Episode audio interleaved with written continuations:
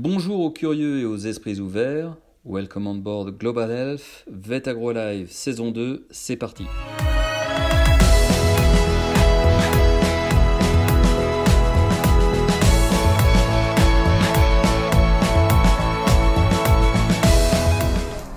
Bonjour à toutes et à tous et bienvenue pour ce nouveau podcast de Vet AgroSup, Vet Agro Live, votre rendez-vous avec la santé globale, One Health. Aujourd'hui, nous avons le plaisir d'accueillir trois personnes, Fanny Bastien, Édouard Gendrin et Pietro Delia. Bonjour à vous trois. Bonjour. Alors, euh, c'est un sujet d'actualité euh, dont on a beaucoup entendu parler dans la presse. On va parler de peste porcine africaine. Pourquoi? Parce que vous êtes euh, dans un groupe d'études dans le cadre de, des politiques publiques et du master Pagers. Vous venez de restituer vos travaux avec AgroSup, avec le NSV FVI. Et vous allez donc euh, nous, parler de ce sujet passionnant, médiatique, mais tout d'abord, pourquoi la peste porcine africaine? Pourquoi euh, choisir ce sujet pour votre étude D'abord, la, peste porcine africaine est une pathologie à caractère émergent euh, qui euh, représente de surcroît une importante menace économique euh, pour le monde de l'élevage porcin, en particulier également pour tous les sangliers qui peuplent nos forêts.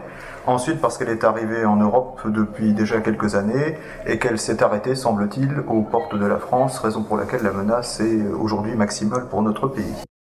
Vous voulez peut-être compléter? Allez-y, Pietro. Je, je, voudrais juste ajouter que l'intérêt pour notre étude, c'est aussi euh, de parler d'une pathologie qui intéresse la faune sauvage et donc des relations entre faune sauvage et élevage qui implique aussi une multiplicité d'acteurs entre le ministère de l'Agriculture, le ministère de la Transition écologique et, et après tous les autres euh, acteurs non institutionnels oui. comme les chasseurs, les éleveurs, etc. Justement, les chasseurs, vous en parlez dans votre étude, euh, vous mettez l'accent sur, euh, sur cette corporation, j'allais dire. Euh, comment ça se passe dans différents pays? Parce que votre étude n'était pas limitée aux frontières de, de l'Hexagone. Comment on peut considérer le rôle des chasseurs dans une crise sanitaire comme la peste porcine africaine? Et je vais un peu provoquer euh, levier ou lobby alors c'est vrai que euh, les, le rôle des chasseurs est incontournable dans la lutte contre cette maladie, euh, puisque le, le réservoir, euh, ce sont les sangliers, et que les chasseurs sont des, sont des acteurs majeurs dans la régulation de cette ouais. population. Alors nous avons interviewé des représentants de chasseurs de plusieurs pays, et notamment les pays baltes les, et la Belgique, et nous avons mis en évidence finalement les, les leviers qui pouvaient être influencer, qui pouvaient finalement influencer leur, leur, participation et leur adhésion à ces mesures de lutte. Euh, c'était euh, pas facile parce que euh, on leur demandait des, euh, des, choses qui allaient des fois à l'encontre de leur propre vision de, de, leur activité. Euh, il y avait également des enjeux financiers qui étaient vraiment importants. et finalement, ce qui a été très intéressant, c'est que dans les pays baltes, on s'est rendu compte que la mission sociétale le, le rôle qui s'attribuait à eux-mêmes en tant que euh, bah, pourvoyeurs d'un certain service public était vraiment euh, quelque chose qui les, qui les portait et qui les a fait adhérer facilement, à des, enfin facilement, plus ou moins facilement, à ces mesures de lutte. C'est dû à quoi? À une autre organisation, à une autre culture peut-être?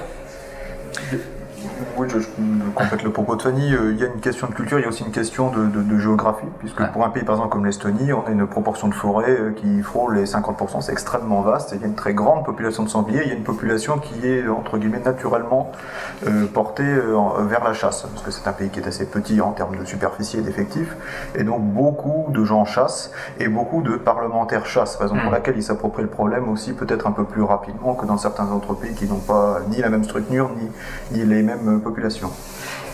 C'est, ce qui est intéressant, c'est que quand on posait la question aux chasseurs euh, qu'est-ce que c'était la chasse pour eux, et donc dans les Pays-Bas, la réponse c'était un lifestyle, c'est un style de vie. Et, tandis que dans d'autres pays, euh, ça représente plus euh, euh, une activité de loisirs. Et donc je pense que c'est ça qui a fait beaucoup la différence aussi. Autre euh, point que vous soulevez dans, cette, euh, dans cette étude que vous venez de, de restituer, c'est la diversité des élevages et donc euh, une autre façon d'appréhender cette crise et les, recommandations qui vont avec pour gérer cette crise en fonction de, la taille, c'est ça, des élevages une perception différente, c'est ça? Comment, ça, comment, comment voyez-vous les, choses? Alors, La perception est, certes différente. On a aussi des pays euh, qui n'ont pas le même type d'élevage et qui n'ont pas non plus le même poids économique pour cette filière. On pense particulièrement à l'Allemagne et au Danemark, qui sont des pays qui sont des gros exportateurs de porc. Euh, pour les pays que nous avons interrogés, donc la Belgique, euh, d'une part, la Belgique wallonne, francophone, la différence est importante puisque les, élevages ne sont pas les mêmes en Flandre et en Wallonie en termes de, consistance. on a aussi donc interviewé les, les pays baltes. Dans ces pays-là, on retrouve une une grande propension euh, au petit élevage, donc des gens qui ont peu d'animaux et qui se trouvent confrontés à des difficultés d'application des mesures, parce que les mesures sont édictées dans un cadre européen, et ces pays-là ont des difficultés d'application puisque les élevages sont vraiment très divisés entre d'une part des gros élevages industriels qui ont les moyens à la fois humains et financiers de pouvoir faire les applications nécessaires, et des petits élevages qui finalement se trouvent un petit peu étranglés par euh, l'application des mesures euh, dans leur pays. Et, pardonnez-moi, mais avec votre recul, qu'est-ce que ça, signifie un danger pour les, petits éleveurs? Bah, effectivement, on s'est rendu compte que euh, en Estonie, par exemple, euh, le, nombre de petits élevages a, fortement diminué. Et dans le même temps, le nombre total de porcs, lui, est resté à peu près stable, ou alors c'est euh, est revenu à un niveau tel qu'il était auparavant. Donc en fait, la taille des exploitations a augmenté, mais par contre, les petits élevages ont disparu. Très intéressant. Et le nombre total euh, des porcs, en même temps, au niveau euh, pays, n'a pas diminué. Donc, euh, un peu notre conclusion, c'est que si au niveau économique, l'impact de la PPA pour l'instant n'a pas été très très important dans, dans les pays interviewés. Par contre, au niveau social, euh, ça a eu un impact très très important. Il y a vraiment des traditions euh, culturelles qui ont disparu, comme euh, le fait d'avoir euh, d'élever deux trois porcs pour Noël, pour la famille et partager avec les voisins. Et, des petits élevages qui ont vraiment disparu et que même s'ils n'ont pas un poids économique important à l'échelle nationale, au niveau sociologique, c'est très important. En tout cas, merci beaucoup à vous trois. Merci C'était un, réel plaisir de vous accueillir pour ce podcast. cet épisode est à retrouver avec le hashtag VetAgroLive sur toutes les plateformes sociales, à suivre, à partager. Prenez soin de vous, à très bientôt. Merci.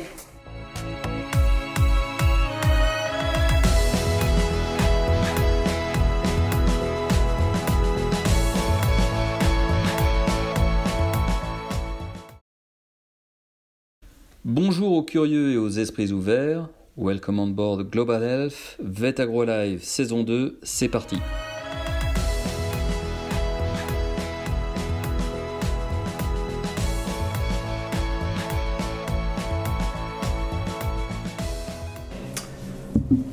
On se retrouve avec euh, Fanny, Edouard et Pietro pour la seconde partie de ce podcast passionnant. Nous parlons de la peste porcine africaine, vous l'avez compris, dans le cadre de la restitution des groupes d'études en politique publique. Vous êtes, vous trois, futurs euh, inspecteurs de santé publique vétérinaire, ISPV, c'est comme ça que l'on dit. Et nous allons aborder maintenant un troisième point que vous avez discuté, échangé tout à l'heure en amphithéâtre. Il s'agit de l'évaluation et de la gestion du risque euh, avec le, décideur. Donc on voit bien les recommandations qui sont faites, mais vis-à-vis de la peste porcine, qu'est-ce que vous avez retenu comme, euh, comme décision? Est-ce que c'est applicable? Jusqu'où? Qu'est-ce que vous avez analysé? On est parti donc euh, du cadre européen euh, qui, suite à la crise de la vache folle, a défini vraiment une séparation très nette entre la gestion du risque et l'évaluation du risque, et donc entre science et gestionnaire, on peut dire. Et, et on a euh, on est allé voir si dans les pays comment ça s'est passé. Et donc, euh, on a vu euh, sur ce sujet-là une disparité énorme entre différents pays européens. en France, il y a une séparation au moins officiellement très nette entre la gestion et l'évaluation, avec par exemple la DGL qui s'occupe de la gestion et l'ANSES qui s'occupe d'évaluation. Voilà, donc la Direction générale de l'alimentation au ministère de l'Agriculture, voilà, pour les auditeurs. La, en Belgique, il y a une même euh, institution fédérale, mmh. l'AFSCA, qui s'occupe des deux aspects, mais avec deux départements bien séparés, un pour la gestion et un autre pour l'évaluation. Et dans les pays baltes encore, il y a une différence parce que en Estonie, au moins on peut dire sur le papier, il y a bien cette séparation. Et, mais vu que c'est un pays euh, tout petit, il fait 1 300 000 habitants, tout le monde dans le milieu se connaît et donc les échanges sont beaucoup plus informels. Pour arriver juste en Lettonie, où carrément il y a euh, la même agence qui s'occupe de la gestion et de l'évaluation.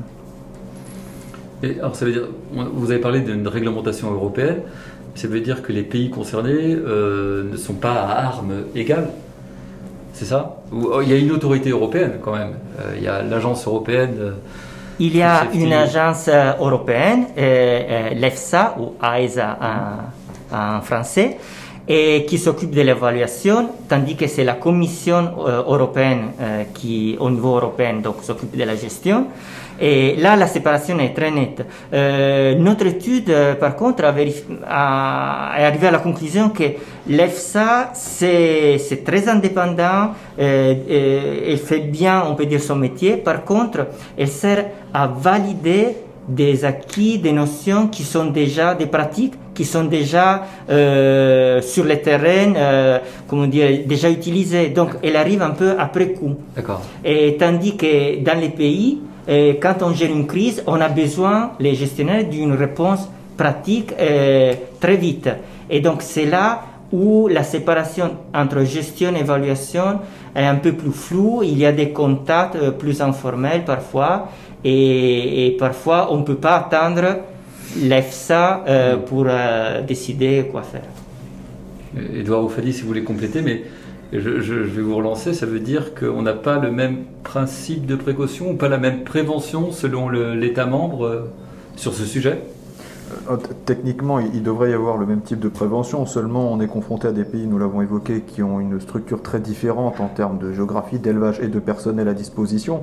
Et donc le but dans tout cela est de pouvoir essayer d'harmoniser les pratiques de prévention dans tous ces États euh, ce qui n'est pas toujours évident à faire, euh, déjà parce que les gens ne sont pas forcément euh, très bien réceptifs à cela, ils ne sont pas toujours très bien informés, et puis l'exposition n'est pas toujours la même face à la maladie. quand la maladie est aux portes d'un pays sans y être, évidemment, la réaction n'est pas forcément mm. la même que lorsque la maladie s'y trouve déjà. Mm.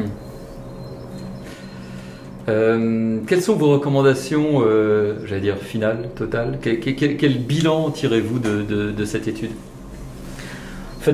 Par exemple, pour, euh, pour le défi de l'adhésion des chasseurs, on a mis en évidence qu'il était euh, finalement euh, primordial de faire évoluer des croyances qui sont fortement ancrées dans, l'esprit des chasseurs, dans l'esprit aussi des autorités sanitaires ou des éleveurs, et que faire évoluer ces, croyances et faire évoluer les mentalités, ça prend beaucoup de temps, ça nécessite du dialogue, de la communication, des compromis aussi, et que sans ça, finalement, l'application de mesures de lutte qui peuvent être difficiles, voire pénibles, euh, voire pas du tout accepté, ne se fera pas, euh, pas du tout. Ah.